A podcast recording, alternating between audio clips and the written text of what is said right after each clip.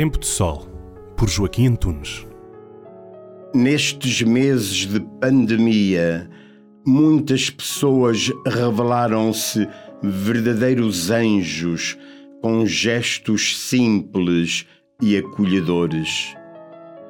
Refiro-me aos vizinhos. Alguém escreveu.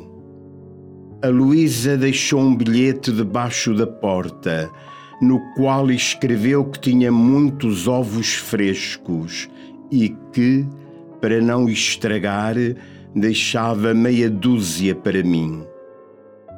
Sim, ela é pasteleira. Há dias tocou à campainha e, com um sorriso doce, ofereceu-me uma fatia de bolo. Quando vivemos circunstâncias especiais, passamos a estar atentos a outras formas de ver, de ouvir e de sentir.